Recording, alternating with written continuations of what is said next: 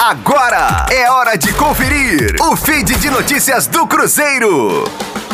O técnico Paulo Pessolano e o lateral direito Gabriel Dias testaram positivo para a Covid-19 e serão desfalques do Cruzeiro nos próximos compromissos da Raposa. O jogador e o treinador da equipe celeste já iniciaram o isolamento social e não apresentam sintomas da doença. Eles serão acompanhados de perto pelo departamento médico do clube. O novo protocolo de Covid-19 no futebol brasileiro é de sete dias de quarentena até o retorno das atividades após testagem negativa. Sem o técnico uruguaio disponível, o Cruzeiro será comandado à beira do campo por enquanto pelo auxiliar Martim Varini. Para a lateral direita, Rômulo, recuperado da Covid-19, e Giovani, jovem da base estrelada, são as opções no elenco. Da Rádio 5 Estrelas, Matheus Liberato.